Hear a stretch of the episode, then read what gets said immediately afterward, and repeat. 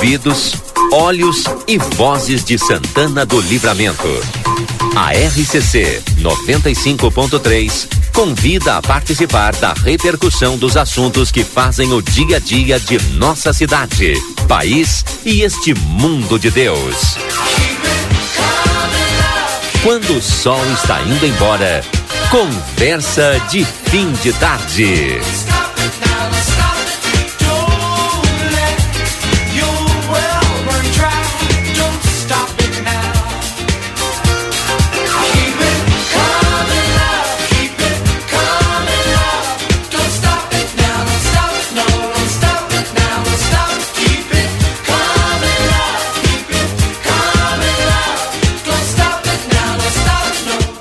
17 horas e 38 minutos. Estamos no ar. Obrigado, Lucas Jardim, com mais uma edição do nosso Conversa de Fim de Tarde. Sejam todos bem-vindos. Nosso Conversa que tem um oferecimento da Evergis Autopeças na João Goulart, esquina com a 15 de novembro. Telefone WhatsApp 984540869. Amiga internet que lembra você, precisou de atendimento, ligue 0800 645 4200, ligue, eles estão pertinho de você. Já já nós teremos, direto da Metsu Meteorologia, a previsão do tempo e também a sua participação no 981 266959 interagindo conosco aqui no Conversa. Barão Free Shop, pelo quarto ano consecutivo, eleito no site TripAdvisor o melhor destino de compras em Rivera, no Uruguai. Consultório de Gastroenterologia, Dr. Jonathan Lisca, na Manduca Rodrigues 200. Agenda a tua consulta pelo telefone 3242 3845. Bamelo, uma loja completa com doces, produtos locais e alimentos para quem tem restrições alimentares. Vá conferir a Bamelo, fica na Riva da Correia 379, Watts 36214383. Carlos Nilo conosco hoje no estúdio. Seja bem-vindo, Nilo. Tudo bem, Valdinei? É raro estar tá aqui no estúdio? É, é, mas hoje aqui no estúdio, que Ainda bom. bem, graças a Deus, estava com saudade. É. Com saudade. Vocês tudo bem, Lucas? Tudo tranquilo. E estamos aí. Graças a Deus vamos participar do programa aí. Agora já soube aqui das novidades da pauta e vamos lá. Daqui vamos. a pouquinho mais a gente estará recebendo o secretário Rafael Damasceno. É, porque a gente sempre fala aqui da questão de ah, não tem planejamento, não tem isso, não tem aquilo mas o município parece que está fazendo um planejamento estratégico, tem planejamento estratégico. Então a gente vai falar um pouquinho, vai conhecer um pouquinho disso. Agenda 2030, até agora o Nilo estava me mostrando aqui, dei uma olhadinha, olhei ali, mal, mas isso aqui é, é a ONU que, isso. que define, né? Que deu um plano até, é. até 2030, né? Para os países, as cidades se adequarem para erradicar a pobreza no mundo. É, e nós aqui parece que a gente também está nos adequando, adequando uma agenda à Agenda 2030. Então a gente vai saber esses detalhes, importante isso. Quer ter o teu próprio negócio? Acesse sebraeprati.com.br e vem com a gente. Vinícola Almaden, deguste a vida. Aos finais de semana, Almaden disponibiliza transporte gratuito aos visitantes, saindo dos principais hotéis de Santana do Livramento às 13 horas. Agenda sua visita pelo telefone 55997082461. Quer construir ou reformar com qualidade? Em todo projeto cabe um arquiteto. Cal RS. Polacos Espetos Bar, o primeiro e melhor espetinho na Brasa da Fronteira, na rua Pedro Moacir Chalá de Barros, 2434, ali no acesso ao Planalto. Tem delivery pelo telefone WhatsApp, somente pelo WhatsApp 3244 5368. Nilo, como é que tem acompanhado aí? Hoje a gente teve, pela parte da manhã, mais uma etapa lá é, do julgamento que pode deixar é, o ex-presidente Jair Bolsonaro é, inelegível. inelegível por oito anos até Isso. 2030. Inclusive hoje ele postou um vídeo, né? Do presidente do PDT, o Lupe. Hum, que é quem entrou com a ação. Com a ação, com a ação uhum. né? Dando na, no período eleitoral a sua manifestação a favor das urnas eletrônicas, dizendo que só há democracia quando há manifestação de todos e a comprovação, no caso, é, se houve alguma dúvida, pudesse haver contagem de votos e só poderia haver contagem quando houvesse o voto impresso na urna eletrônica. E inclusive ele deu exemplos ali na fala dele, o Lupe, inclusive que foi que entrou contra o Bolsonaro, porque o Bolsonaro fez a reunião, né, com, Daquela os, com os com, com os embaixadores. Isso. Né, falando sobre isso, criticando a urna. Uhum. E o Bolsonaro está sendo agora é, tolhido, né, por sua fala é, pela questão de, de, dizendo que ele excedeu né, o seu poder uhum. de presidente, que no meu ponto de vista não houve excedência, ele conversou e falou o que ele falou para a população, o que ele falou na rádio, o que ele falou na televisão, ele só repetiu, né, do voto impresso. Então, é um período difícil que eu enxergo que nós estamos vivendo na democracia brasileira. É uhum. assim que eu enxergo o que está acontecendo hoje, passando por cima da Constituição, do direito de falar, de se expressar, que está sendo tolhido, né? Por Augusto não pode questionar as urnas, que é uma coisa feia, parece, né? Uhum. Foi uma coisa feia, então não, não, não dá para entender o que está acontecendo no Brasil. É assim que eu enxergo com tristeza. Enxergo com tristeza isso. Eu não sei qual é que é a tendência agora dos. Uh, da, falta a Carmen Lúcia, o Alexandre e está faltando mais um. Eu não sei. Não, é. A, qual é que é a tendência? O que, que tu acha que vai. É, realmente ele vai ficar inelegível? Eu acredito que sim. Eu acredito é. que tudo foi feito para ele ficar. Sim. Só estavam procurando algo Uhum. algum não não está sendo inelegível por contas nem por roubo nem por né, por, por corrupção tá por uma fala com os, os seus uhum. embaixadores embaixadores do país que ao qual ele era o presidente então eu vejo isso com, com tristeza independente de quem quem seja mas é complicado e isso eu venho comentando né a gente conversa muito com grupos né comentando sobre isso e, e, as pessoas que eu converso é, me externam também esse pensamento né que que a todo todo momento a gente está vendo a Constituição sendo derrubada pelo STF. Bom, amanhã deve de acontecer uh, os demais votos, né? Se não tiver nenhum pedido de vista, amanhã deve de terminar também. Eu o achei que terminava hoje. É, mas o eu também achei que na verdade a previsão era terminar é, hoje, né? Eu não sei por que que eles não adiaram de novo, não? Adiaram de novo. Foi até meio-dia e aí uhum. depois repassou para amanhã. Tá bem. Abriu uma como se fosse uma sessão extraordinária, né? amanhã pela parte da tarde. Sabe que eu fiquei pensando hoje quando eu vi essa notícia? Eu acho que assim é tipo para ganhar mais mais palco, ganhar mais luz. Será que secretário Rafael? Eu acho. É, sabe que que parece que Daqui a pouco eu falo uma grande bobagem, né? Mas quando tem assim um, um grande. Mas isso acontece com todo mundo, velho. Comigo é. também acontece. Eu não tenho medo de falar bobagem, mas é o que eu penso. Pode É, é o que a gente pensa, né? Todo o Brasil fica olhando aquilo ali. Isso. Aquele julgamento. Todo mundo Todo o Brasil quer ver o ministro e a fala do ministro. Isso. Ele ganha mais palco. Para que, que eu vou apurar a votação hoje se eu posso ganhar mais audiência amanhã? É. Tá demorada essa votação, né? Tá, vai terminar amanhã. Não, e por uma Faz coisa. duas semanas. Aí, aí, tu pensa, mas é, qual eu a complexidade do assunto, né? Qual a complexidade desse assunto a ser debatido, a ser pautado? Não, e o né? voto. Não, tem, não vejo complexidade o, nenhuma. O voto do relator levou uma manhã. Hum. É que, que, que, foi a leitura, né? É a justificativa, né? Sim, foi a justificativa. Foi é a justificativa. A, acho que está fechado teu microfone, Edson. E o Rafael, é, não foi o voto, ele, ele é um resumo da justificativa do voto. Ele foi uma manhã. tá louco. Maluquice. Ótica Foco tem uma super promoção social na compra de qualquer lente da linha Prime e doando 2 quilos de alimentos não perecíveis você ganha armação totalmente grátis. Na Andrada 564. Veterinária Clinicão, atendimento certo para o seu animalzinho de estimação. Tem pacotes de banho, tosa, vendas de filhotes, vacinas, rações, medicamentos. Veterinária Clinicão, na Rivadavia Correia 1093, WhatsApp 999-338682 e o plantão 999-612534. Seja bem-vindo, secretário de Desenvolvimento, Rafael Damasceno. Obrigado, Valdinei. Obrigado, prazer estar aqui com vocês.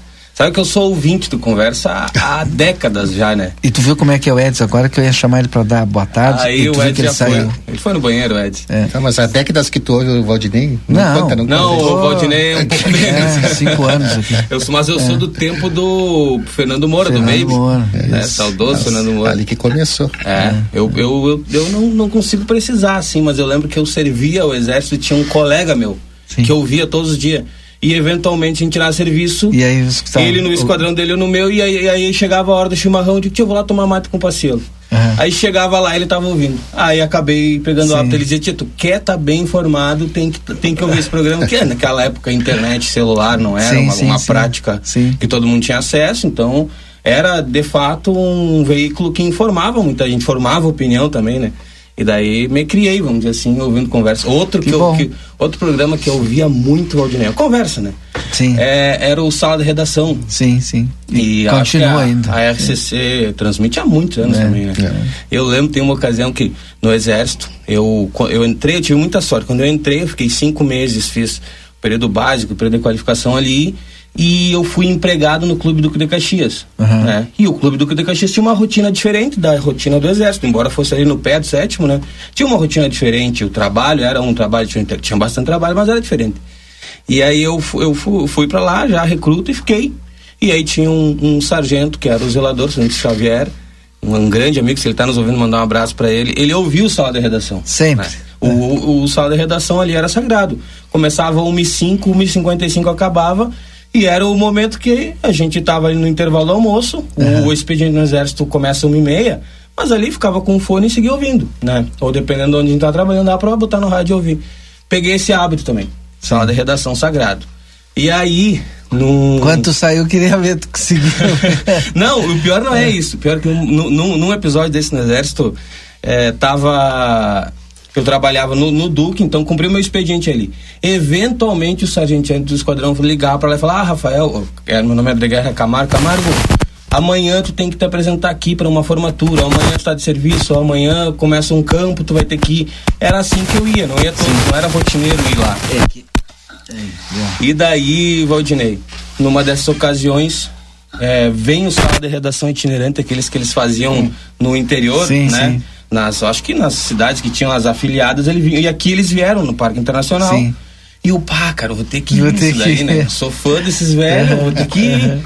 E aí me organizei para ir, falei com, com o sargento trabalhar comigo, pá, dá pra Não, claro que sim, pode ir, não tem problema. Vou chegar uma meia hora atrasado, não tem problema. De manhã ligo o sargento Rafael.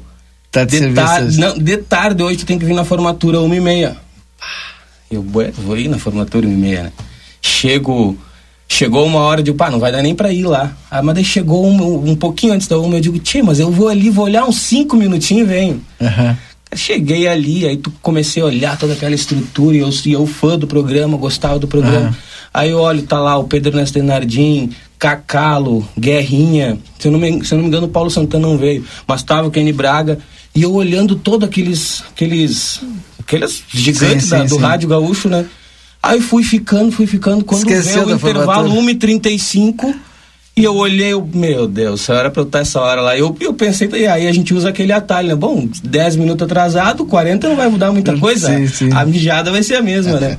e aí eu assumi esse risco, fui, chegamos, chegamos no, no, no esquadrão atrasado. O capitão perguntou, cara, por que, tu não veio? Eu, tive uhum. aquele milésimo de segundos. Bom, invento uma história trágica ou falo a verdade? Ah, capitão, a situação é a seguinte é assim, eu sou fã do programa, assim, assim, assim. E aí ele pegou e meio que rindo, assim, ele. Só não faz mais isso, mas eu também gosto do programa, então tá tudo bem. É quem é fala isso. a verdade não merece castigo, né, Valdinei? Uhum. Um episódio com, com, com rádio. E dizer que é um prazer estar aqui com vocês. É, sempre que posso, estou ouvindo o programa e estamos à disposição, inteira disposição para é, conversar sobre nosso município, conversar sobre o que é. for. Deixa eu ver se a gente já tem a Estael Cias da Metsu Meteorologia e daqui a pouquinho a gente vai ter. E a Estael fala para Espaço Fit Academia Moderna com equipamentos de última geração e excelentes profissionais da Duque de Caxias 1300. Everdiesel Autopeças na João Goulart esquina 15 de novembro, ATS 984540869. Veterinária Clinicão, atendimento certo para o seu animalzinho de estimação na Rivadavia Correia 1093, o telefone de plantão 999 61 2534. Eu quero dizer que não é uma, entrev uma entrevista, a gente vai conversar e aí vai, vai ao mesmo tempo sabendo um pouquinho, né? De como que o município trata essas questões que às vezes a gente trata aqui. Se fala muito que precisa de ter planejamento estratégico, sem planejamento estratégico não vai para frente. Como não pensaram a nossa cidade 20, 30, 40 anos? Será que ninguém se deu conta que era necessário fazer esse planejamento a médio e longo prazo? Aí a agenda 2030 agora, bom, o livramento vai se adequar a isso? É isso que a gente quer saber. Sabe, Valdinei, que hum. quando a gente criou o Conselho de Planejamento da cidade aqui em Santana do Livramento no ano de 2006. Em janeiro de 2007 eu assumi como primeiro presidente do conselho. E foi a meta que tinham dado para os municípios, né, terem os seus conselhos, os planos diretor participativo. Sim. Então, no ano de 2006 foram feitas mais de 300 reuniões com a comunidade santanense em todos os bairros da cidade através da Secretaria de Planejamento da cidade é, aonde se colheu várias informações e se fez o plano diretor participativo, onde se planejava a cidade, onde se pensava ela 10, 20, 30 anos para frente. Várias reuniões tivemos com vários empresários também, inclusive, né? Da onde saiu aquela lista né, de, de, de, casas inventariadas aqui de Santana Livramento. Isso foi uma equipe de fora que veio aqui, pessoal de Porto Alegre naquele ano.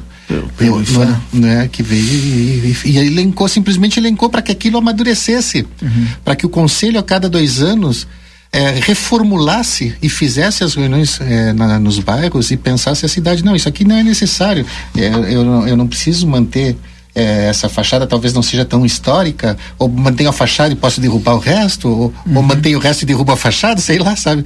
Né? Mas o que, que realmente era prioridade para Santana Livramento? Aquilo levou até 2011, numa discussão extremamente importante, interessante, depois caiu, baixou, baixou novamente, se parou, quase hoje não, não se ouve falar em Conselho de Planejamento da cidade. Né? E agora olhando aí a Agenda 2030, que bom que a gente começa novamente, né? É, é claro que a Agenda 2030 veio lá da, da ONU, que nós estávamos falando aqui antes, né? Foi a ideia aí que se reuniu 196 países, fizeram esse pacto, né? Da erradicação da, da pobreza e elencaram 17 metas e submetas, né? Para que fosse chegada. É claro que é uma, é algo, digamos, o ideal e nós temos que ver o que, que é palpável, realizável, né? Para que seja realizado. Mas para ti poder pensar, tu tem que pensar no ideal uhum, para poder começar a realizar alguma coisa e, e dar o pontapé inicial olhando naquele ideal sempre. Né? Então. E o, e o, ideal é que a gente tenha um planejamento estratégico e uma agenda e, e que a gente tenha histórico que, que seja é, não de governo, não, não de governo, né? Não pode ser de governo fique para o município, que seja de estado isso, no nosso município. As Como... pessoas precisam começar a se apropriar, Exato. porque isso é para as pessoas. Sim. Cada governo que vem, que, que, que, que, que passa, faz políticas públicas para as pessoas. E as pessoas precisam se apropriar e dizer o que querem, mas muitas vezes, eu sei porque eu saí em campanha, sabe? Eu fui, fui vereador aqui na cidade, tu sai conversar com as pessoas, as pessoas não sabem o que querem. Sim. Poucos uhum. sabem o que querem. Então, daí diz, não, não, eu te elejo para te me representar tu te vira. se tu não, não tem a necessidade a real ou conhecimento disso, é difícil tu começar a pensar no futuro, né, Rafael? Rafael, quer, a gente quer te ouvir, vamos lá, vamos conversar. Claro, não, eu tô, eu tô ouvindo vocês e, e, é exatamente essa a ideia, né? O, o espírito do projeto é justamente esse, né? A gente identificou que dentro do, do, do da história do município, porque é importante a gente, a gente frisar que a história importa para o desenvolvimento das regiões, né? Sim. Então, hoje de manhã nós fizemos é, duas reuniões. Nas duas reuniões a gente aborda me da mesma forma. Vou, vou, buscar construir o argumento da abordagem para a gente chegar na importância do planejamento, tá? Então, no, nós, nós trabalhamos o, o desenvolvimento do município através de uma identificação histórica para conceituar onde nós estamos. Isso é, isso é uma abordagem que, que a academia usa para vários para várias análises, inclusive análises econômicas, né? Então nós no, no, no Brasil tem o, o famoso é, economista e historiador Celso Furtado, que ele que ele escreveu a formação econômica do Brasil e hoje a formação econômica do Brasil é uma disciplina dos cursos de economia em todo o nosso território e ali ele explica como que aconteceu, como que as regiões elas começaram a se formar e, e a importância de entender o conceito histórico, ou, ou melhor, o contexto histórico, para a gente entender onde nós estamos. E isso não é diferente de Santana Livramento também, né? Sim. Aí tem, teve um, tem um trabalho que eu acho fantástico, que é do Dylan, da professora Débora Hoff e da professora Alessandra, Alessandra Troian, que é um trabalho de, concurso, de, de conclusão do curso desse aluno Dylan Edit, eu não sei pronunciar o nome dele, que é provavelmente é alemão ou alguma coisa assim, e a gente enrola a língua às vezes no português, imagina no alemão, né? E, e ele fez a formação econômica do município de Santo Livramento, né? E lendo esse artigo a gente consegue perceber que a nossa cidade ela, ela sempre teve essa vocação é, para o agronegócio, né? No entanto, em um determinado momento a gente foi muito industrializado. E esse determinado momento chega a ser ali há 80, 90, 100 anos atrás. Uhum. E é, lendo também uma obra que eu, que eu sempre que eu sempre que posso eu, eu, eu faço questão de mencionar que é da professora Vera Vera Albornoz, né que ela fala sobre a história do Ármor uma aposta no Pampa que o município ele passa a se desenvolver a partir do momento em que chega a linha férrea em Rivera né? a linha férrea que ligava o porto de Montevidéu e a partir disso a gente se torna uma possibilidade para receber investimentos, porque naquela, naquela, naquele momento, a gente está falando aí em 1892, naquele momento é, o trem era uma das principais, se não a principal forma de tu, escoar, de tu escoar a produção. Né? E a gente aqui, uma viagem de Santana Livramento a Porto Alegre levava mais de 30 dias, dependendo das condições da estrada, porque era tudo via tração animal, a gente está falando final uhum. do século século XIX e do século XX. E o trem ali em Ribeira nos deu a possibilidade de entrar na rota do desenvolvimento para aquela época. E aí tem todo, todo o trabalho né, do senhor Pedro Irigoyen, que construiu seu saladeiro, que trabalhou, construiu seu patrimônio, foi um visionário.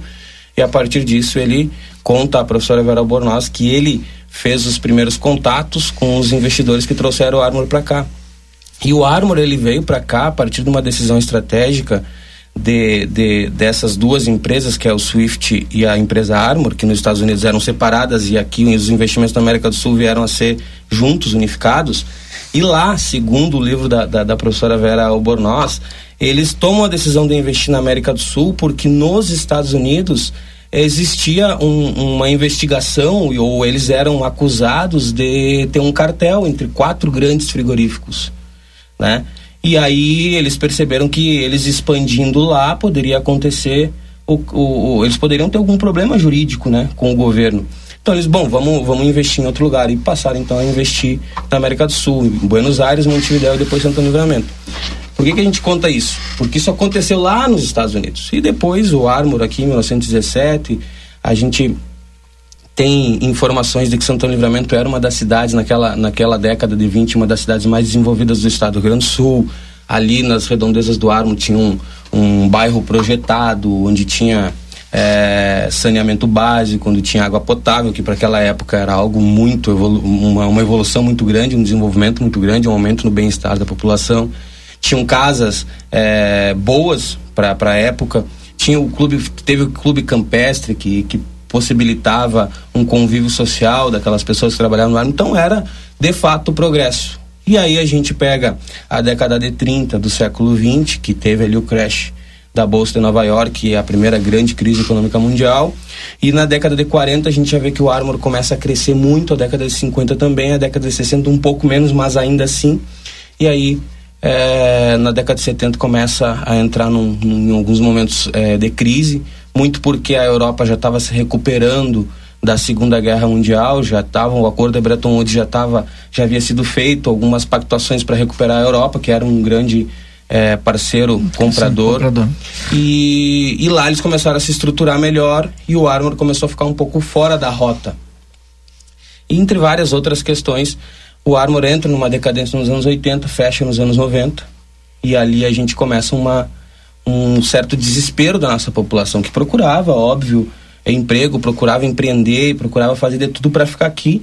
E aí é, é, isso, isso gera pouco, pouco retorno e a população começa a, a sair de Santana Livramento. Aí tem um, um, um êxodo santanense uhum. para outras regiões, inicialmente ali para a metropolitana do estado, Caxias do Sul, depois a gente chega a ter muitos santanenses indo para a metropolitana de Florianópolis, né? Lá no, no, no, bairro dos ingleses eu tenho minha família, uma boa parte da minha família mora lá.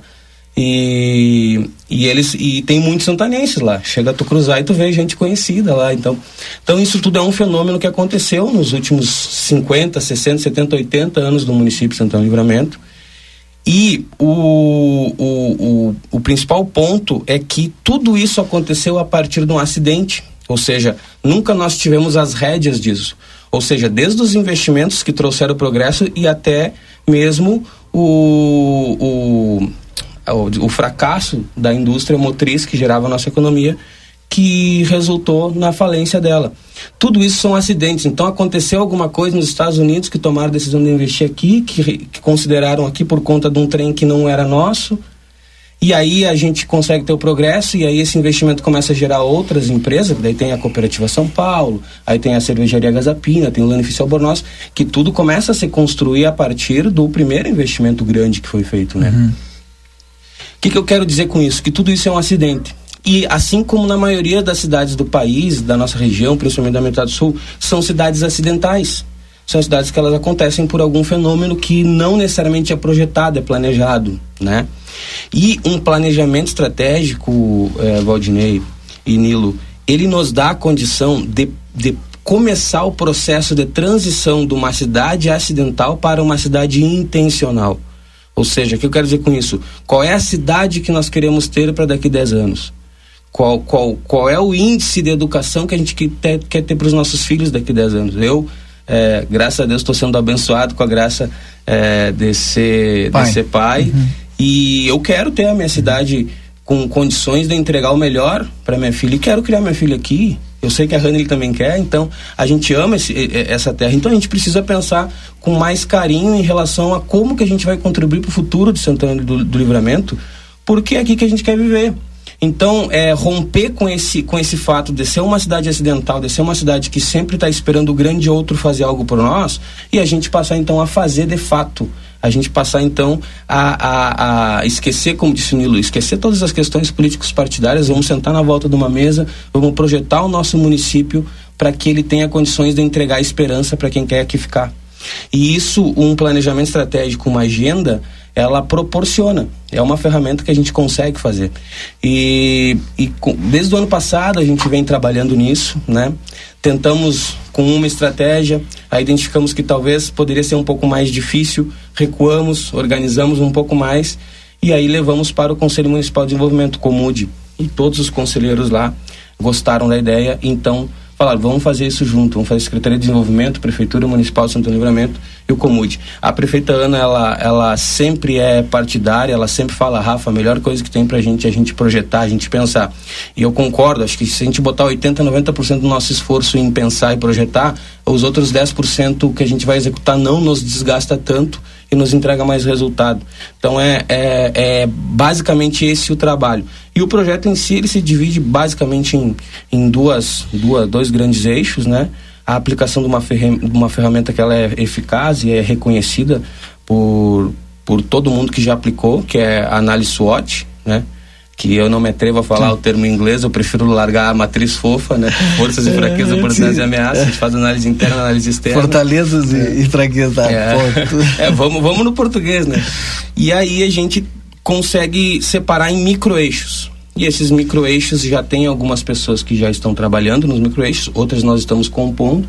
E o objetivo é entregar em, entre 13 e 6 meses o, o, o, trabalho, não todo ele elaborado, depois tem a, a, primeira etapa do trabalho, depois tem uma consulta pública.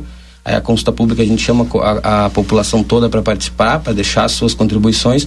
É levado esse trabalho todo para uma análise mais criteriosa do grupo que está confeccionando o documento estratégico sempre dando publicidade, sempre convidando a população, sempre mostrando que isso é um projeto de todo mundo, a sociedade civil organizada participando em peso. Ah, era isso que eu ia te perguntar. Uhum. Tu, que quando fala população, vamos, vamos elencar essa população, quem é que está participando? A gente sabe que tem aquela parte lá depois que abre para todo mundo, mas agora, quem é que Sim. participa? Assim, ó, nós estamos trabalhando por eixo, tá? Então hoje nós tínhamos, nós fizemos uma reunião do primeiro, a primeira reunião do microeixo Educação e Cultura, tá?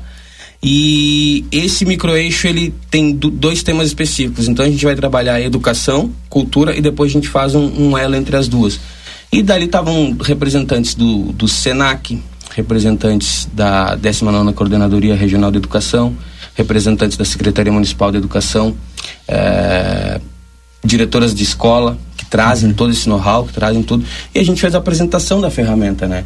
É, é, se eu não me engano, haviam nove ou dez pessoas na primeira reunião e na outra também. Hum, a outra foi comércio e serviços. Aí a gente trabalhou com o Sebrae, a gente está tentando trazer o Sistema S, porque o Sistema S dá uma grande contribuição, né? Porque já estão muito familiarizados com a matriz. E é, a CIL também estava sendo representada pelo senhor Renato, a quem manda um abraço se estiver nos ouvindo. Secretaria de Desenvolvimento Econômico, Marcelo, Marcelo te mandou um abraço. Vamos mandar um abraço, mandar um abraço tá pro Marcelo. Tá na, na Toma uma aguinha, tem toma. água ali, ó. Ah. Tu, não, tu falou que tu ia trazer o chimarrão e tu não trouxe? Não trouxe. Então toma uma aguinha ali, porque eu vou trazer a Estael. Tá, pô, tá louco. Mas vamos com a Estael, porque sem chimarrão com esse frio não dá. E aí a Estael traz a previsão do tempo, tomara que melhore um pouquinho para nós. Alô, Estael, boa noite. Muito boa noite, Valdinei. Boa noite a todos que nos acompanham. Olha, nessa próxima noite, madrugada, segue com frio aí pela fronteira oeste, previsão de um amanhecer de sexta-feira com 5, 4, talvez 3 graus em alguns pontos da região. O aquecimento ele acontece na semana que vem, na medida em que segue esse predomínio de tempo firme e entra vento norte ali de domingo para segunda. Então, segunda, terça e parte da quarta-feira terão um aquecimento maior, especialmente às tardes, que as noites, manhãs, madrugadas, como as noites são longas, acabam tendo uma, uma, uma queda na temperatura nesses dias de céu claro e na semana que vem as tardes passam de 22, 23 graus. Então, sexta-feira, tarde, com 18, 17 graus, aquece um pouco mais que hoje. Fim de semana tem 7, 9 graus no sábado, 9 a 10 graus no domingo, as tardes com 20, 21 graus, já um pouco mais a menos. E na semana que vem esse aquecimento, que traz possibilidade de serração, de nevoeiro no começo das manhãs, ali especialmente segunda e terça. De quarta para quinta-feira, tem instabilidade a caminho, pode voltar a chover, especialmente a quinta, com possibilidade até mesmo de alguns eventos de chuva forte. E aí, Valdinei, passado essa chuva, vem mais frio. Então, o mês de julho, ele repete o que a gente teve no mês de junho. O frio aconteceu, veio geada, até teve uma precipitação invernal, mas fica alternando com esses períodos de aquecimento de temperatura mais alta. O mês de julho, em termos de chuva na fronteira oeste, hoje o cenário se desenha com pouca chuva. Então ainda teremos uh, dias de sol, dias de tempo aberto, uh, o El Ninho começa a impactar a condição mais da temperatura e a chuva, acredito que ela começa a ficar mais frequente diante daquilo que a gente enxerga hoje, a partir do mês de agosto, Valdinei. Obrigado, Stael. Até amanhã, um grande Valeu, abraço. Bom fim de semana. Tá, então, Estael Cias, diretamente Sul Meteorologia, trazendo a previsão do tempo. Sétimo NOC tem chuveiros elétricos e gás e todo o material para sua construção. Reforma na João Goulart 433. Na Unimagem você conta com a mais alta tecnologia em tomografia computadorizada Multilice. Qualidade segurança serviços de médicos e pacientes. Agende seus exames na Unimagem, telefone 32424498. Feluma Gás, peça seu gás pelo telefone 324 36666 ou celular 999 90 31 31. Nilo e Rafael, nós estamos aqui com o Rafael Damasceno, nosso secretário de Desenvolvimento do município, falando um pouquinho dessa pro, grande proposta de desenvolvimento do município através de um planejamento estratégico. Pois é, nós estava tá boa conversa, tava ouvindo aqui o Rafael, é muito bom, né? Nós voltar a pensar Santana do Livramento e eu estava tentando entender, Rafael, onde é que a gente entra na Agenda 2030, nesse, em qual momento, em qual estágio dessa programação feita por, por vocês é que nós entramos efetivamente na erradicação da, pobreza? Assim, é, Nilo, a gente estava conversando, né? Na verdade, sim, a proposta que a gente traz é, é construir uma agenda para 10 anos para Santana Livramento. Então a gente chama hoje de Desenvolve Santana Agenda 2033, tá? Ela tem um vínculo com as ODS da Agenda 2030, assim como todos os parâmetros dessas agendas, desses planejamentos eh, governamentais que a gente faz.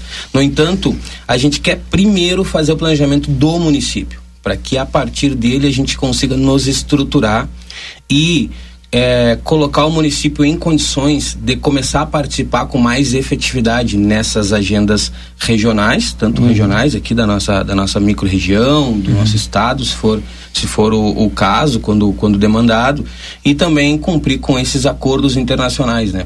Sabe que é, a, a origem dessa proposta vem da prefeita Ana, né? quando ela me, me chamou para trabalhar na Secretaria de Desenvolvimento Econômico, o desafio era construir é, estratégias para desenvolver o município e estruturar a secretaria, que era uma secretaria não muito estruturada em vários aspectos. Né? Está sendo bondoso, né? Não, é. não tem estrutura nenhuma. É, era uma sim, estrutura bem, bem precária sim. quando a gente recebeu e agora a ideia é estruturar, em, tanto em termos físicos quanto em termos de recursos humanos.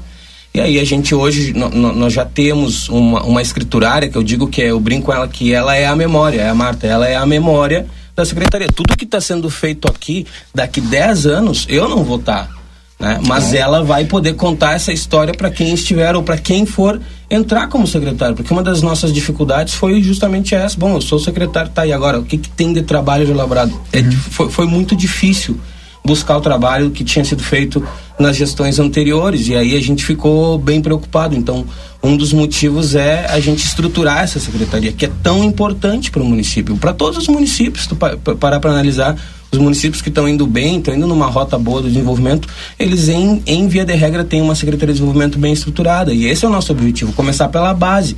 Não adianta a gente a gente é, ficar sonhando, sonhando, sonhando e não ter uma base para poder dar razão para esse sonho acontecer. Então, claro, todo mundo quer que o município se desenvolva, que consiga entrar na rota do emprego, que, que os jovens fiquem aqui, sim, mas a gente precisa, primeiro precisa ter uma base. Eu penso que o planejamento estratégico é uma base muito importante, porque é uma demarcação de onde nós estamos e para onde nós estamos indo. E quando todo mundo sabe para onde está indo, fica mais fácil assimilar, entender e contribuir cada um com a sua parte, né, Nilo? Porque é. todo mundo pode fazer a sua parte dentro da cidadania, né? Todo mundo tem uma responsabilidade como cidadão e pode fazer. E, e como é bom exercer a sua cidadania. Tem gente que se encolhe, né? É, mas o exercer te dá uma abertura e saber que tu pode, tu não precisa ser autoridade para participar. E as uhum. pessoas precisam entender isso. É, tu fazer parte daquele município já te torna um participante né, das necessidades das políticas públicas futuras. Sabe que agora estava falando, eu estava pensando, a gente desde aquela época a gente falava né, em deixar o histórico, né? Como é importante tu deixar a história, porque para senão ela não, é difícil de dar uma continuidade. É. E agora mesmo, eu estava na PAI, nós estamos implementando um sistema, se chama Sistema Argos. É um sistema pago pela Federação Estadual das APAES para as 206 APAES do Estado do Rio Grande do Sul. E é um sistema de gerenciamento, mas onde tu deixa todo o teu histórico e aí tem lá né, a área de assistência social, saúde, educação e um site, tudo dentro do sistema. Um site para te conversar com a comunidade, colocar propagandas, enfim, tudo. E aí tem lá o, o Valdinei, ele está atendendo um, um, menino, o Joãozinho ali na fisioterapia. Aí o Valdinei vai lá, terminou o atendimento e colocou. Atendi o João, é o sexto atendimento de 30 programados. É, o problema no joelho melhorou, piorou, estamos fazendo andamento. E isso em todas as áreas, a saúde, educação, né, é, é, assistência social, é, a própria gestão administrativa com as suas atas, com as suas decisões, tudo vai para o sistema. Uhum. E isso, além de dar uma transparência, ela cria uma continuidade. Quem entra, é, vamos supor, o cara se aposentou ou foi demitido por alguma coisa. É, o cara que entra no lugar dele, entrou, nós estávamos dando exemplo da, do fisioterapeuta, entrou outro, disse, ah, não, ele estava atendendo o João, estava fazendo esse tipo, ele já melhorou nisso, então vou dar continuidade aqui. Uhum. E, e, isso vai acelerar o processo do João, que ele vai se tornar melhor mais rápido, e nós vamos começar, conseguir atender mais pessoas. E se tu transforma isso para o município é a mesma coisa. É a mesma coisa. Uhum. Né? Uhum. Então a, a, informatização que a gente tem tanto falou também em vários programas aqui, Valdinei, está na hora de nós informatizar o, o município, a, a, as consultas que muitas pessoas vão em três, quatro postos saber opiniões de médicos. É, isso traria também uma agilidade se o médico abrir lá no sistema, não, tu já passou lá, já foi diagnosticado e sentir para que, que tu está aqui querendo saber o que vai fazer, gastando o dinheiro público uhum. e nós trazer, aí a gente vai trazer eficiência no órgão público mas nós precisamos implementar isso em algum momento. É. E isso tudo que tu falou pode estar tá incluso numa agenda, pode estar tá incluso claro. no planejamento estratégico e com prazo, né? Que é a, a, a, eu digo que a mágica acontece é quando tu coloca a, o objetivo, tu coloca a estratégia, tu coloca um responsável e tu coloca o prazo ali, se essa pessoa responsável, essa instituição responsável, ela está comprometida com o planejamento e ao estar comprometida, ela também tem a competência para poder fazer, é, é, é, certo que vai acontecer no prazo que foi determinado. Então, eu, eu, penso que a mágica ela acontece assim, né? Amarra tudo, né? Tio, ó, esse aqui é o objetivo, essa aqui é a estratégia. Como tu vai fazer? Assim. E aí tu bota o responsável e esse aqui é o prazo que tu tem para executar com certeza essas pessoas estando comprometidas vai chegar lá. Tu sabe que as pessoas são imediatistas, né? É. Elas querem assim tudo para ontem, né? E um planejamento assim, ele é para médio e longo prazo. É, dá para dá para mensurar assim, bom, daqui 10 anos a gente, o nosso município vai ter essa cara. Já dá para a gente perceber isso, Rafael, com o planejamento que vocês estão fazendo? Sim, é, a, a, gente, a gente já, já sabe onde a gente quer chegar, né? Agora a gente precisa só colocar os micro objetivos, todos eles, para aí sim a gente dizer assim, Valdinei, olha só, aquilo que. Ou, ou, vou dar um exemplo mais específico, né? É, se dentro do planejamento, no microeixo infraestrutura e mobilidade urbana, a gente conseguir descrever no mapa da cidade é, quais são as, as ruas que hoje são vicinal dentro do, do, da zona urbana que vão receber é, asfalto, seja ele como for, seja com pedra irregular, seja ele com, com, com, um bloco inteiro travado, ou seja com asfalto, e a gente consegue colocar no planejamento estratégico estas ruas que vão receber e quando elas vão receber, a gente vai poder entregar para a população uma expectativa de quando vai chegar, porque hoje o que, o que se tem é que eu, se, se, eu moro numa rua que não é asfaltada, eu não sei nem quando vai chegar. Se está lá no documento estratégico, dentro do eixo de mobilidade urbana, quando vai chegar é, o asfaltamento naquela rua, o tipo de pavimento que vai ser utilizado, né? Uhum, só cabe sabe cumprir. E isso é, é, é um, um, uma possibilidade de estar dentro do planejamento estratégico. Depende muito da capacidade do microeixo que está sendo montado para a infraestrutura mobilidade urbana de conseguir entregar. Eu penso que só tem pessoa competente, só tem fera lá e vai conseguir, se não fazer nesse nível, fazer muito parecido. Assim. No plano, gente... no plano diretor nós discutíamos algo parecido, nós falávamos muito sobre as calçadas, né?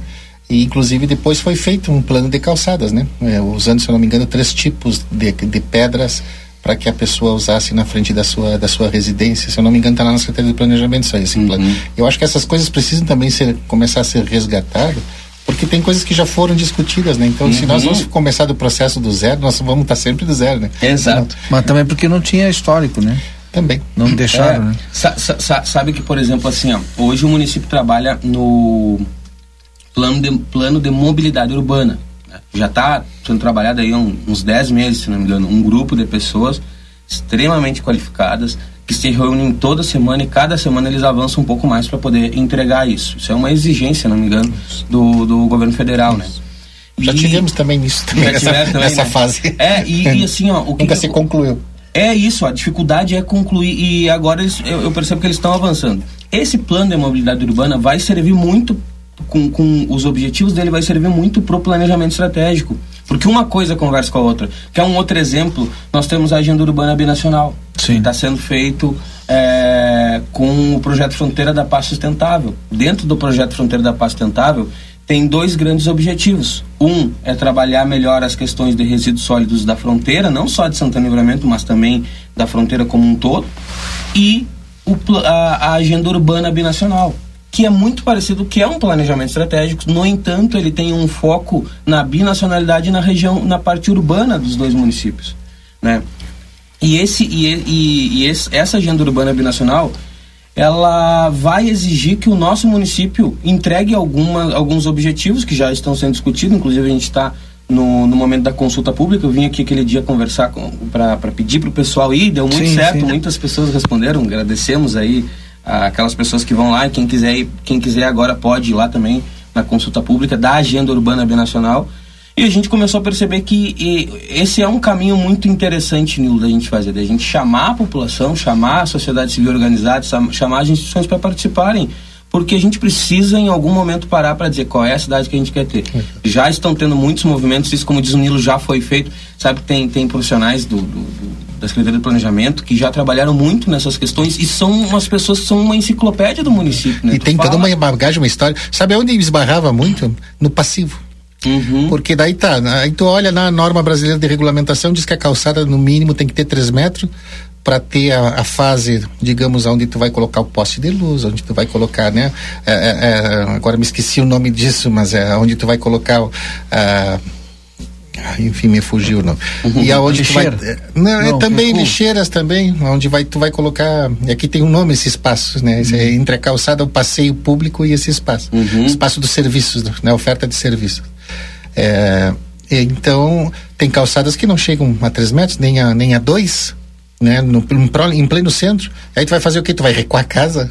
Uhum. Né? Tu vai, ou tu, e daí de que maneira tu vai conseguir planejar aquele mobiliário urbano é, para que a, a, cidade seja para todos, porque a ideia de se fazer esse planejamento é para que a cidade seja acessível para todo mundo, uhum. né? Então, que é o que a gente sempre bate. É, nós queremos acessibilidade universal, onde um faça, mas todo mundo faz.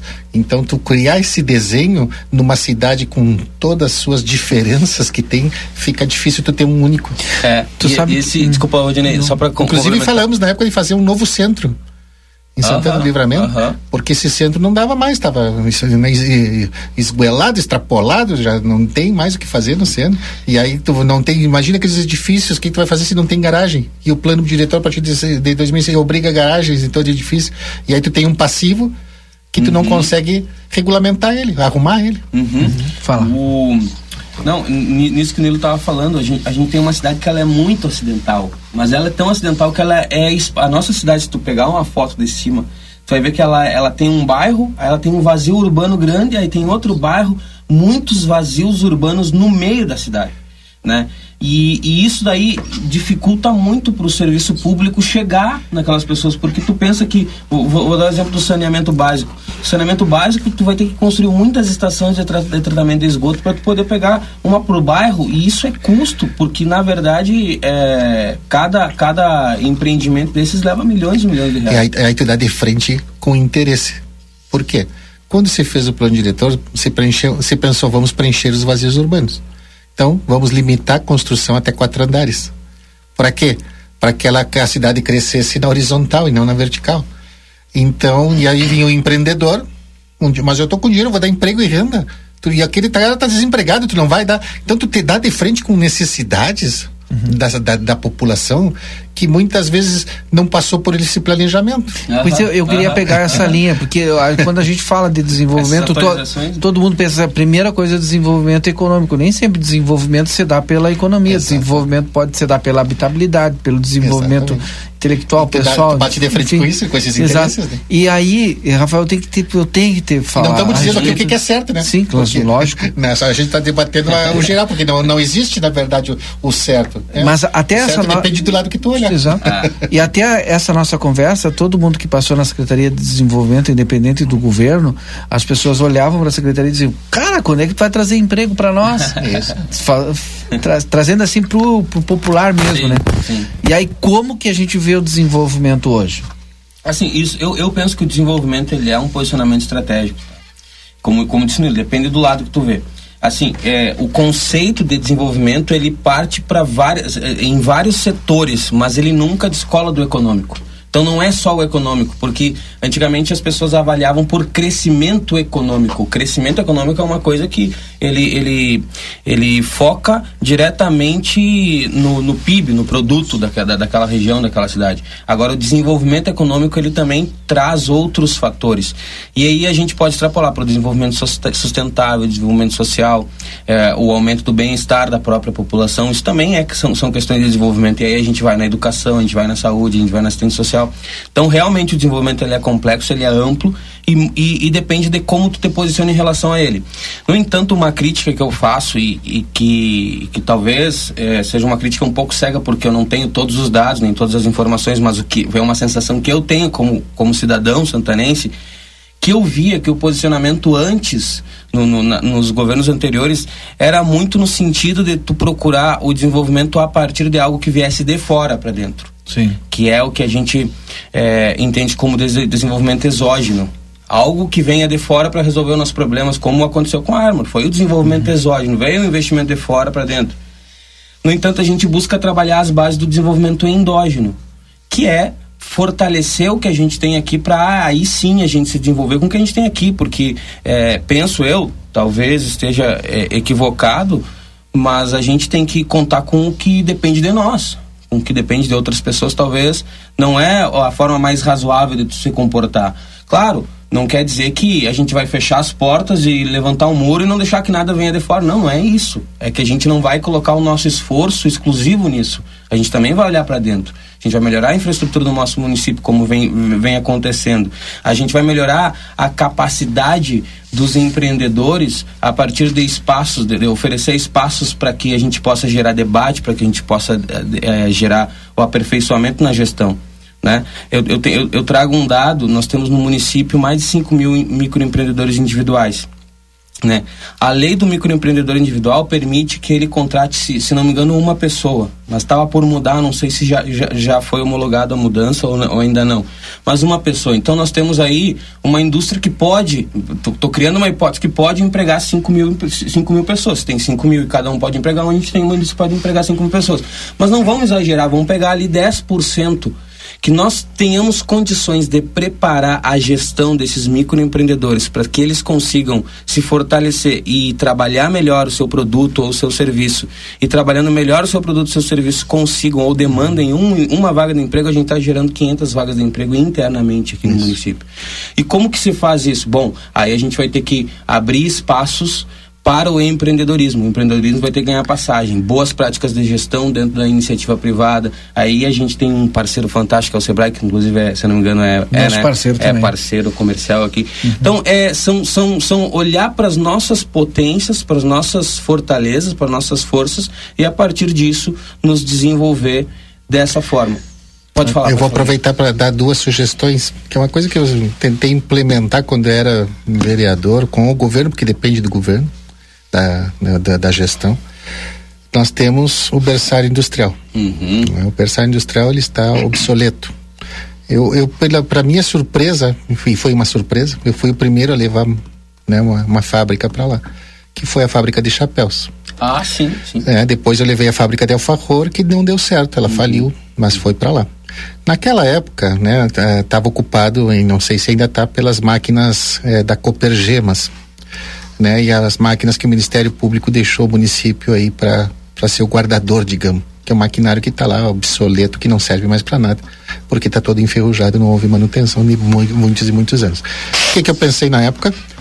Como que a gente fortalece o carnaval, que na época estava em debate muito o carnaval. Aí falei, estive nos bairros, conversei com muitas costureiras, muitas, e elas estavam dispostas a criar uma associação que eu conseguisse o local que elas, é, através do seu serviço, né, é, não só também construiriam todas as fantasias para o carnaval, isso geraria um emprego e renda gigante, porque isso move muita coisa, além de outras questões. Nós só temos o exemplo do carnaval. E lá tá, o espaço está pronto para funcionar uma coisa dessas.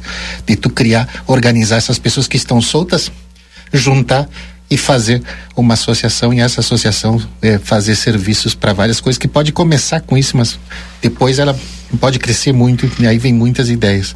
A outra questão é de outros países, como é que eles fizeram esse tipo de desenvolvimento. É, microcrédito. Uhum. E, é, e, agora, inclusive, eu ia conversar com a prefeita é, é quando foi anunciado os 17 milhões de asfaltamento. Digo, bom, daqui a pouco você guarda uns 2 milhões para fazer o microcrédito municipal uhum. com suas regras que já são existentes. Eu trabalhei no microcrédito junto com o vereador Germano e, as, e os resultados foram fantásticos. Na época, o governo do estado mandou 3 milhões para livramento, que a gente foi lá brigar pelos esses 3 milhões.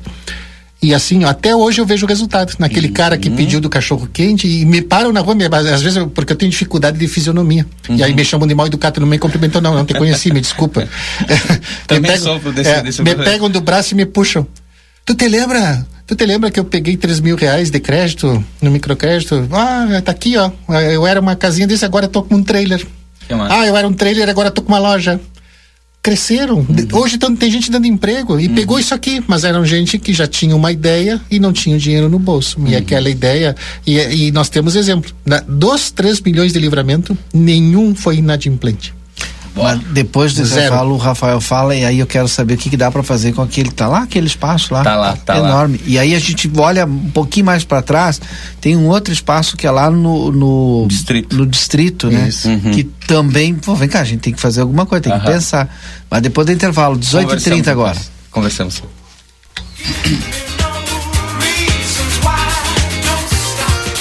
Você está acompanhando aqui na RCC FM. Conversa de fim de tarde. A Sul Pneus, há 19 anos oferecendo serviços e produtos de qualidade. Você sabia que é recomendável fazer alinhamento e balanceamento a cada 10 mil quilômetros e controlar o momento certo de fazer a troca do pneu? Para isso, é importante recorrer a uma empresa especializada. Aqui, na linha Sul Pneus, trabalhamos com as principais marcas: Pirelli, Goodyear, Bridgestone e Firestone. E você ganha o balanceamento. A linha Sul Pneus espera você na João Goulart 989. WhatsApp 55 3242 2665. Barão Free Shop. Em nosso setor de eletrônica, você encontra as melhores marcas de ar-condicionado com ciclos quente e frio, garantia de assistência técnica no Brasil. E para você assistir aquela série ou ao seu time favorito, aqui tem uma linha completa de Smart TVs. Está chegando a época de degustar um bom vinho e nós somos especialistas nisso. Temos os melhores rótulos de vinhos das mais variadas partes do mundo com um preço super especial, além de ter aquela orientação de nossa equipe. Baixe nosso aplicativo e tenha acesso a descontos exclusivos. Free Shop. chegou o aplicativo que você esperava. O aplicativo dos postos Espigão Feluma garante desconto na hora de abastecer e promoções exclusivas nas lojas de conveniência. É muito fácil de usar. É só baixar no seu celular e fazer o cadastro. O app Espigão Feluma está disponível para Android e iOS. Baixe agora e economize no próximo abastecimento. Postos Espigão e Feluma. A gente acredita no que faz. Promo checagem elétrica Toyota Daniel Souza. Grátis. Controle do estado e carga do sistema elétrico em 10 minutos. Nem sempre a falha para dar a partida é bateria fraca. Determinamos a melhor solução para o seu Toyota. E caso for confirmado o problema de bateria, você aproveita nossos preços excelentes. Visite-nos pela linha divisória Quase Quaró, em Rivera. Ou marque seu teste elétrico gratuito pelo WhatsApp da oficina. Número mais 598 9415 5116. Daniel Souza Toio Auto Parts. Tudo para o seu Toyota. Na reforma ou construção, NOC tem a solução. Impermeabilizante Imper Plus, alto rendimento Votorantim, doze reais o quilo. Esmerilhadeira angular Vonder 4,5 de 650 watts, 290. Kit completo bacia sanitária Selite linha Like branca, 599. Reservatório Bacoff 500 litros, 245. Ofertas enquanto durar o estoque. NOC, João Goulart esquina Manduca. Fone 3242 4949. Siga-nos nas redes sociais. Na Padaria Ravena você encontra diversidade em doces, tortas, salgados, pães e biscoitos. Localizado na rua Riva Dávia Correia, 175, em diagonal ao terminal de ônibus. Horário de funcionamento: segunda a sábado, das 7 às 19h30. Domingo, das 7h30 às 13 horas. WhatsApp para encomenda e pedidos: 55 984 44 71 43. Óticas Foco, tudo pra te conquistar. Ótica Foco estará de volta neste mês de junho com a super promoção, a arrecadação de alimentos. Na compra de qualquer lente de grau, trazendo 2 quilos de alimentos não perecíveis, você ganha a armação totalmente grátis. Aproveite a promoção e faça parte desta ação que irá beneficiar a comunidade santanense. As armações são selecionadas e você escolhe o modelo. Não perca essa promo e ajude a fazer o bem. Ótica Foco Matriz, Andradas 564. Óticas Foco. Tá querendo abrir o teu próprio negócio? A gente te dá o passo a passo. Quer começar a lucrar mais? A gente tem muitas dicas para ti. Mas se o que tu precisa é vender online, é claro que a gente te apoia. Da abertura do MEI até o perfil ideal nas redes, o Sebrae é para ti. Acesse sebraeprati.com.br e saiba como podemos te apoiar agora. O Sebrae é pra ti. Cabe um arquiteto na sua construção ou reforma? Cabe sim. São eles que trazem mais economia e qualidade para o seu projeto, escolhendo materiais com o melhor custo-benefício, soluções criativas para reduzir o consumo de energia, melhorando a iluminação, a ventilação e o conforto térmico. Tudo planejado em cada detalhe para valorizar o seu imóvel. Porque em todo projeto cabe um arquiteto, uma arquiteta. KRS. A sua vida é o que importa pra gente. Unimagem tem carinho, tem cuidado, dedicação pra estar sempre do seu lado. Unimagem tem amor pelo que faz, tem compromisso com você, tem muito mais. A sua saúde é levada a sério, é excelência em cada detalhe. Unimagem 21 anos, é pra você. Estamos apresentando Conversa de Fim de Tarde.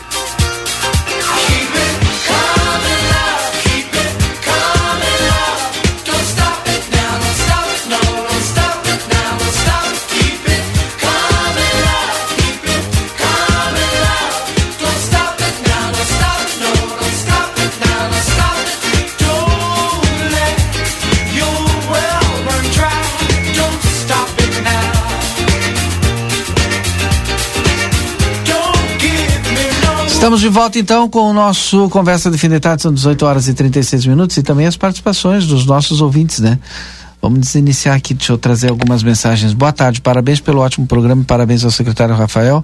Eu sinto que sou um crítico ferrinho das incompetências da atual administração. Vejo com outros olhos a atual gestão. Já tinha me dado conta que agora Santana tem quem pense à frente o desenvolvimento. Parabéns. É, o Gerson Martins mandou essa mensagem aqui. Ah, bacana, obrigado. Boa. Obrigado, Jefferson. Deixa eu ver outra aqui, outra mensagem. Estou indo pelos horários aqui. É boa tarde, bancada. Meu pai trabalhou toda a sua vida no Armo, no setor da latuaria, é, onde fabricava todas as latas para os produtos. Carlos Saavedra. Deixa eu ver. A equipe da RCC. Aqui. É, na escuta do conversa aqui na ZAW Comex TZ Logística. Abraço oh, para o Rafael, nosso grande amigo. Não ah, tem nem ideia de onde é que é. Que são um pessoal que trabalha muito é. aqui em Santana Livramento, traz muito muita geração fiscal para o município e são grandes parceiros. Baita, é. baita, baita audiência, audiência qualificada. É. Tá, que bom então. É, boa noite. O crescimento econômico só se dá efetivamente em países e cidades que são grandes exportadoras. Com a exportação se somam renda, incremento, a indústria local e infraestrutura. Só não botou o nome aqui. Deixa eu ver se tem o nome dele aqui. Bom, mas tá, eu fiz o registro aqui da, da, da mensagem. Boa tarde aos amigos do Conversa. O Nilo disse tudo. Só estavam tentando achar um motivo para tirar o Bolsonaro do jogo. Aqui, quando eu abri lá o, a, o Conversa, o resultado do julgamento do TSE não surpreenderá ninguém. Abraço a todos. Rafael Nunes, do bairro Fluminense. Bom, é isso. O Edson já está de volta aqui conosco. O Rafael precisa responder aquilo que foi perguntado no final ali do, do, do, do bloco, antes do intervalo, mas eu quero trazer o Edson para a conversa. Edson, boa tarde. Antes boa do Rafael. Naquela hora tava, o microfone estava fechado, não sei. É, ah, o pessoal não ouviu, então tá. Então, então boa, boa tarde. tarde. Rafael, a gente te deixou alguns questionamentos, né? O que fazer com aquela questão lá do distrito industrial, lá do berçário e tal? Valdinei, assim, eu vou, antes de, de, de, responder diretamente, eu vou fazer só um, um apanhado de cinco pontos que é importante a gente falar Sim. sobre a estratégia do desenvolvimento que a gente trabalha. Tá? Então a prefeita, a prefeita Ana ela, ela traz essa ideia de reorganizar, de reestruturar a secretaria. E, e isso também fala sobre os nossos prédios e os nossos espaços para o empreendedorismo, para o desenvolvimento em si acontecer. E dentro dessa parte da infraestrutura, a gente tem dois pontos. O primeiro ponto é o berçário, condomínio industrial, como o Nilo perguntou, e o segundo é o distrito industrial, que é uma área de 500 mil metros quadrados, com aproximadamente 100 lotes, cada lote com 5 mil metros quadrados aproximadamente, que fica ali em frente à Cobec, uhum. né? Na, na, perto do bairro São Paulo, vamos dizer assim, se tu pegar pela Atrás de São Sim. Paulo, né? Atrás de São Paulo, né? Uhum. E ali é o nosso distrito industrial. O condomínio industrial foi instituído em 1994. É um prédio público que tem oito salas, cada sala com 40 metros quadrados, com banheiro, e que está ali disposto para empresas, pequenas fábricas ou pequenas indústrias que queiram se instalar em Santana do Livramento e essas empresas elas têm a cedência daquele espaço por dois anos, podendo ser prorrogável por mais dois anos. A mesma legislação de quando foi criada, mais ou menos. E ela teve uma alteração, se não me engano, em 96. Ela foi criada em 94, aí em 94 era um ano prorrogável por mais um ano. Eles alteraram de dois para mais dois, que talvez fosse mais razoável naquela época. Eu ainda penso que é, é, razoável ainda hoje. Né? O que a gente pensa em fazer é uma, alguma modificação ali na, na, na legislação. Porque é, no, no, nosso entendimento, não basta só a gente ceder o espaço para esse empresário, mas tem que ter uma contrapartida dele. E a contrapartida dele é um compromisso que ele tem que fazer com o executivo de é, frequentar ambientes de aprendizagem para que ele possa gerir melhor o seu negócio. O que ocorre é que às vezes o pequeno empresário ele é muito bom em fazer uma coisa.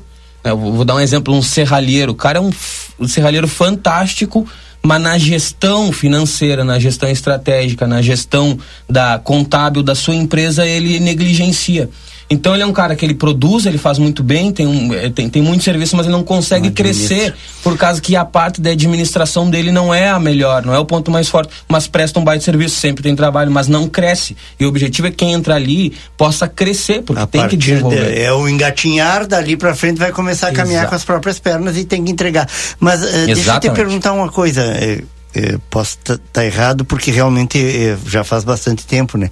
Mas eu lembro que eu fiz matéria na época e uma das coisas que a gente falava que, que, que era que se destacava que a contrapartida vinha na forma de um número mínimo de Uh, funcionários. O cara tinha que ter. Exato. Ele, ele ganhava ali o direito de, de esse, nesse período, não pagava água, não pagava luz, não pagava telefone, que agora digamos que a gente uh -huh, vai uh -huh. atualizar, né, para a questão do sinal de internet ou alguma coisa assim.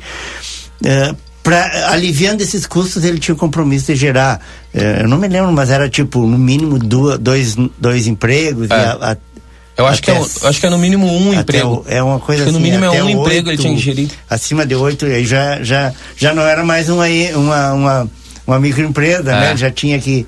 Eu me lembro mais ou menos. É, assim. e, tu, e tu sabe, Edson, que lá na década de 90 nós cruzávamos por uma crise gigantesca no município, né? Porque aí vem aquilo que a gente começou na conversa ah, ali, isso, o reflexo do, da indústria motriz que uhum. a gente perdeu. E naquela época também, a burocracia para tu abrir uma ah, empresa sim. era muito grande. Uhum. Então, é, a, aquela legislação ela precisa ser um pouco atualizada para os te, claro. termos de hoje, porque uhum. hoje a gente tem um microempreendedor individual que em 10 minutos tu abre a empresa, né? Então a gente precisa fazer algumas adequações nessa lei e desburocratizar o que for possível. Claro, a burocracia ela tem que vir, mas é, é que nem hoje se não, e, se e essa engano, lei precede a, a LRF, né? Lembra isso que foi em 2000, uhum. né? Isso aí também uhum. quando institui aquela coisa da renúncia é, uhum. Tu não pode renunciar à receita, um monte de coisa que antes não. não tu podia fazer esse tipo de coisa, daqui é. a pouco. Não, vou fazer o seguinte: uhum. pra, vai te instalar, tu, tu, tu não precisa pagar, vou te dar para uns cinco anos sem, sem pagar imposto. Toca a ficha aí depois a gente fazer vê. isso em função da lei de responsabilidade fiscal. Tem essas adequações, eu acho que Tem são que necessárias. Feito, é, é. Deverão ser feitas. Acho que hoje o, o secretário Matheus aqui disse, disse uma frase que, que eu concordo em gênero, número e grau com ele, que, isso, que a gente estar tá aqui para facilitar o empreendedorismo, né? E, e não hum. construir burocracia que às vezes impede. E a gente, a gente tem como uma, um dos pilares, então, é a infraestrutura, melhorar as infraestruturas. Outro pilar é a desburocratização. Um outro pilar que a gente traz dentro do desenvolvimento é educação para a gestão empresarial, que é isso que eu falei, que uhum. ó, a gente vai te dar o espaço, Valdinei, mas só que tu tem que te comprometer que de seis em seis meses tu vai frequentar Mas cursos de capacitação, capacitação, em gestão uhum. para que tu saia daqui dois anos, tu não precise mais daqui, uhum. tu esteja tão grande, a tua empresa tenha crescido ao ponto de isso aqui ser pequeno para ti, tá tu não precisar mais. Exato. Não. Então fazer sentido a, a, ideia do berçário, que na verdade na lei instituiu como condomínio industrial, algumas é. pessoas chamam de berçário, mas é condomínio, condomínio. industrial. E, e um outro um outro pilar que a gente traz é o acesso ao crédito, e aí vem o que o Nilo falou, né, o microcrédito, o microcrédito produtivo orientado, que é um programa do governo federal. A gente até mandou para para a Câmara de Vereadores no ano passado, mas a gente equivocadamente não fez uma adequação no PPA. Então agora nós trabalhamos nisso no PPA, no plano plurianual, para instituir o programa, fazer uma emenda no PPA para instituir o programa e aí a gente voltar com, com o projeto do microcrédito produtivo orientado. Eu, eu, não sei se, se houve alguma, alguma alteração, porque uh, o, o, vereador Romário, inclusive, chegou a anunciar, vocês lembram, uh, que tinha sido acertado o espaço que foi construído para ser o showroom do berçário industrial, ali do, do, do condomínio. Isso. Aquele espaço foi construído exatamente para ser um showroom, um espaço de exposição dos produtos uh, das empresas instaladas, né, das indústrias instaladas no, no condomínio ali. E, e, e houve um, uh, segundo ele, ele divulgou há uns meses atrás, uh, tinha havido um acerto ali para que, já que o espaço não estava sendo utilizado, que então se cedesse para uh, instalar uma sala velatória uh, para aquela comunidade do, do bairro Armo, né? uhum. né? Até a pessoa, pá, mas né, se tu quer voltar com porque é uma necessidade também, né? Uhum, o, o, município uhum. disponibilizar para aquela comunidade, eu acho que, que é até elogiei na época, eu acho que realmente a iniciativa é boa. Talvez não aquele espaço né? Dispor de um outro espaço uhum. para isso é uma necessidade, mas de repente, talvez dentro dessa nova dessa nova visão, né, um, um mais conceitual do que que deve ser um espaço de, de fomento e de, né, de, de, de enfim, os primeiros passos de uma atividade produtiva, de repente talvez até seria um desperdício, né, Da, daquele espaço faz, da, dessa do showroom ali da para fazer isso. Então, uhum. de repente, não sei se chegou a já ter essa conversa do com o vereador, não sei. É. Não, não, eu não, eu não tenho, não, não cheguei a abrir esse diálogo, não, não fui também não, procurado. Eu não sei nem não se sei. evoluiu isso. Eu uhum, daqui a pouco foi um projeto, uma ideia. É. A, a, gente não, não chegou nesse, nesse nível de conversa ainda. Uhum. A gente só uhum. trabalha agora com a reforma do condomínio, né? Eu penso que essa semana é, o planejamento, se eu não me engano, me deram até amanhã para me entregar o projeto para a gente já mandar para a licitação que o recurso já está garantido já. Sabe que, que um outro ponto, Guris, essa informação é. é. Um outro ponto que é que, que é a base do nosso do nosso planejamento para o desenvolvimento especificamente é o apoio ao associativismo e ao cooperativismo. Isso, isso é um apoio restrito que a prefeita Ana traz, assim como o microcrédito. Tá? O microcrédito, ela, ela encampou essa ideia do microcrédito falou, Rafa, eu, eu, quero que isso aconteça, conto contigo para a gente ir para a execução.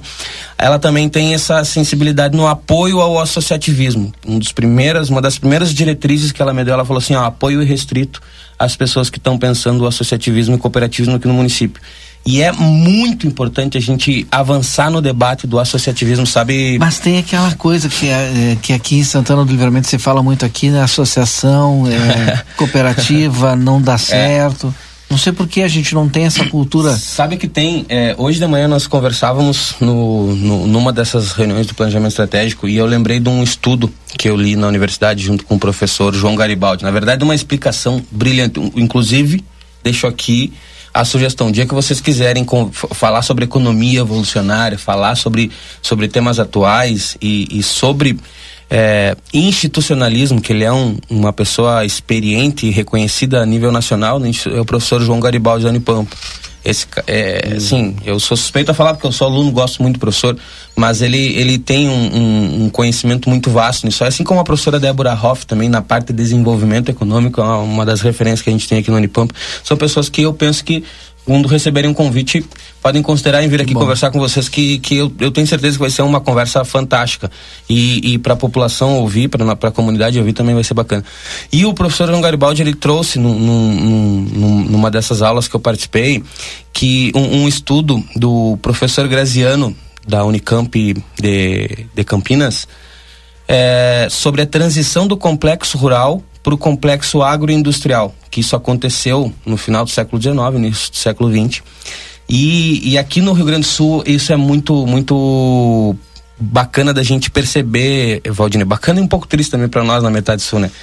Tu pega assim, ó, 1870 acontece o fenômeno de, do, dos colonos europeus virem para a América do Sul e aqui no Rio Grande do Sul se instalarem na região da Serra, que hoje a gente conhece como região Sim. da Serra. Mas naquela ocasião era um esperal. Né? A gente tem que entender Sim. que nós temos a noção de que a serra é aquilo, bonito, paisagem, as cidades bem, bem limpas e tal, mas em 1870 literalmente era, era um desbravamento. Era um esperal. e qual era a região, a região que já era ocupada? Era a metade sul já era ocupada. E a metade sul se, se, se ocupou é, de uma forma bem predominante com é, militares para defender a fronteira. Então a fronteira, que era aquela linha que via e vinha hum. e vinha, ela teve como estratégia é, colocar militares para defender. Então tu coloca militares e eles recebem vastos pedaços de terra e ali eles, eles começaram a constituir família e, e começaram a produzir. Já tinha o gado que veio do, do, do, do dos os padres jesuítas que trouxeram para cá e se, e, e se criou aqui de uma maneira muito, muito rápida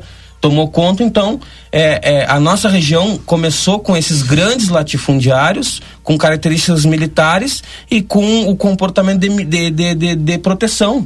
E quando tem um comportamento de proteção, é, é de certa forma é na peleia que as coisas uhum. acontecem, né?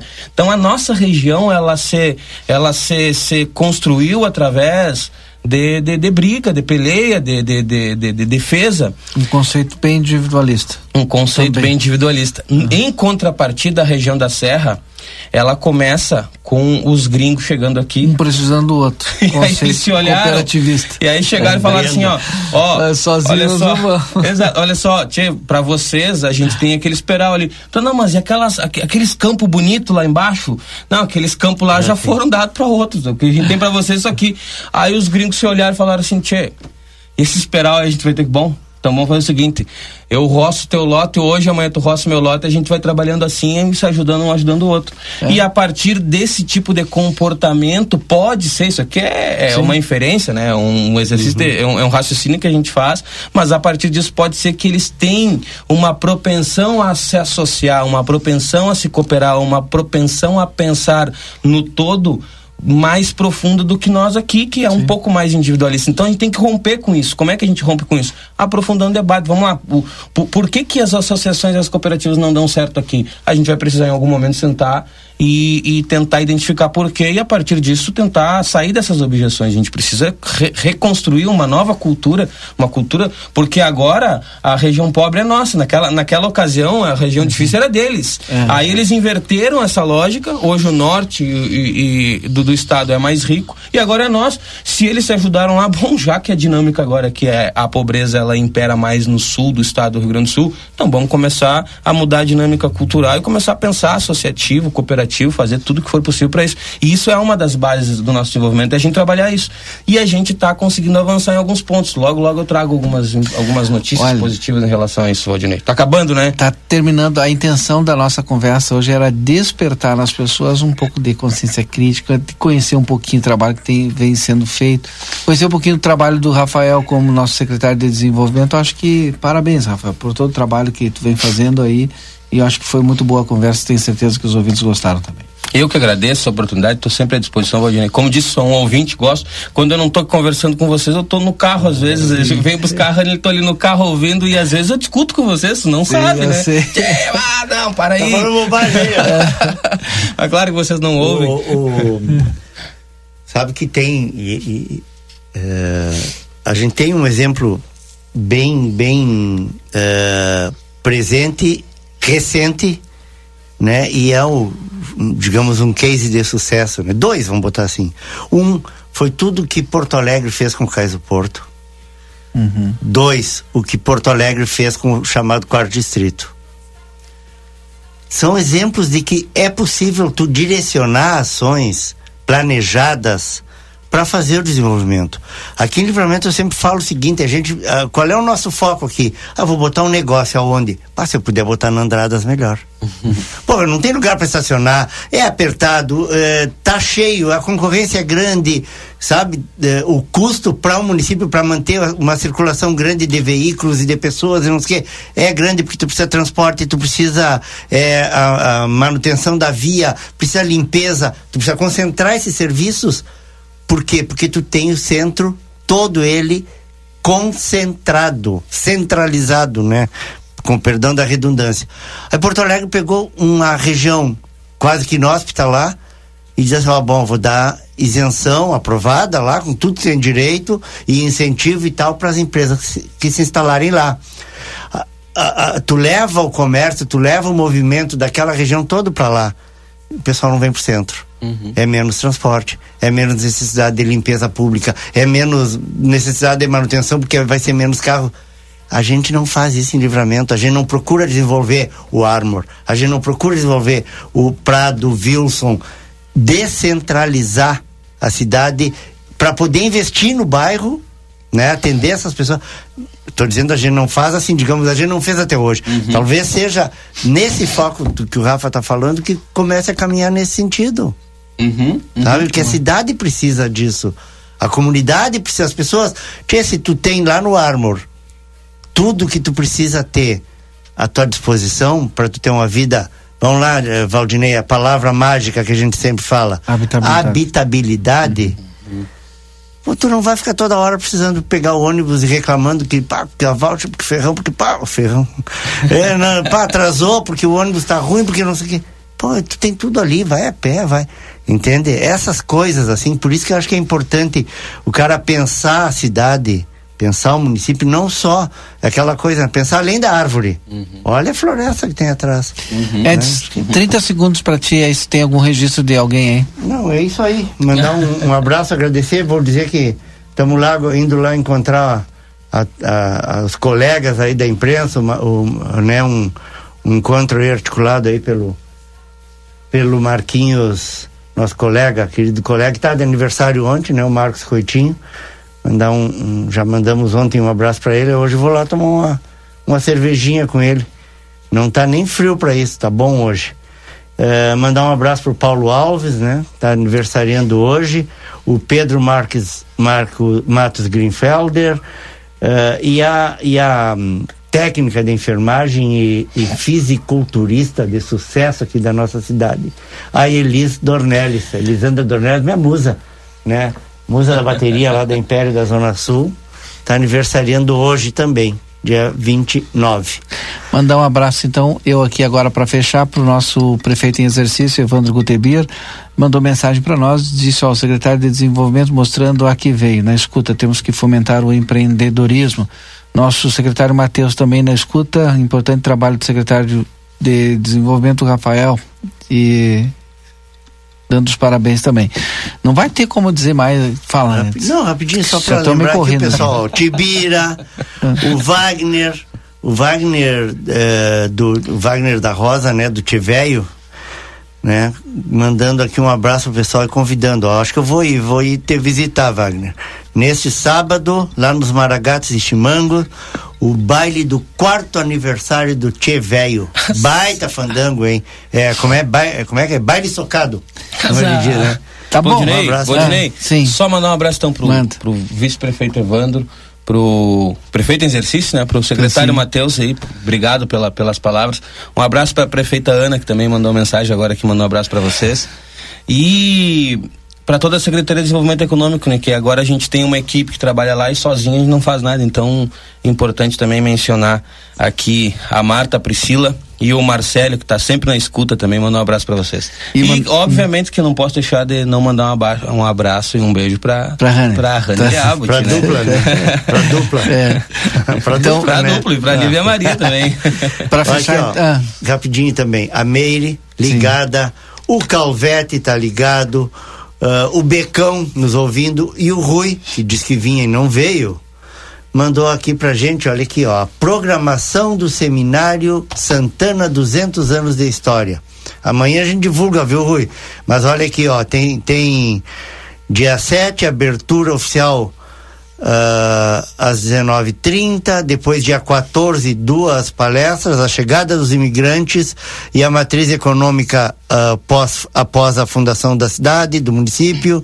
No dia 21 de julho, Uh, sobre a chegada da vitivinicultura na fronteira e os olivais, e dia 28 sobre tradicionalismo gaúcho ontem e hoje, e sobre a agropecuária como era e como está hoje. Ó, uma participação aí, vai ser lá na Unipampa, no campus aqui de, de Livramento, com participação de historiadores aí e profissionais, o Afrânio Moraes, o, o professor Vitor Hugo Vargas, o César Castro, o doutor Ziad Badra, a professora Vera Albornoz, a Gladys Aprato, pessoal que conhece, né? E mais o Adroaldo e o Bernardo Peter, né? Pai e filho falando sobre aquilo que eles conhecem, que é uh, a agropecuária aqui em Santana do Livramento. Boa noite, só sobrou isso para mim. Muito obrigado a todos, até amanhã às 17h30. Até lá.